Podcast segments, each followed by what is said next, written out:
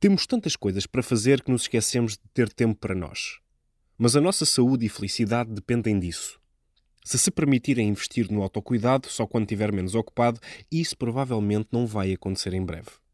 Com o regresso dos seus filhos à escola e a casa mais organizada, não espere pelo contexto ideal e comece desde já a ganhar tempo para si. Como? Faça o básico: dormir, comer de forma saudável e fazer exercício físico. Coloque o autocuidado no planeamento da sua agenda. Bloqueie o calendário e cumpra-o. Prepare esses momentos, sem distrações que justifiquem ou favoreçam a desculpabilização.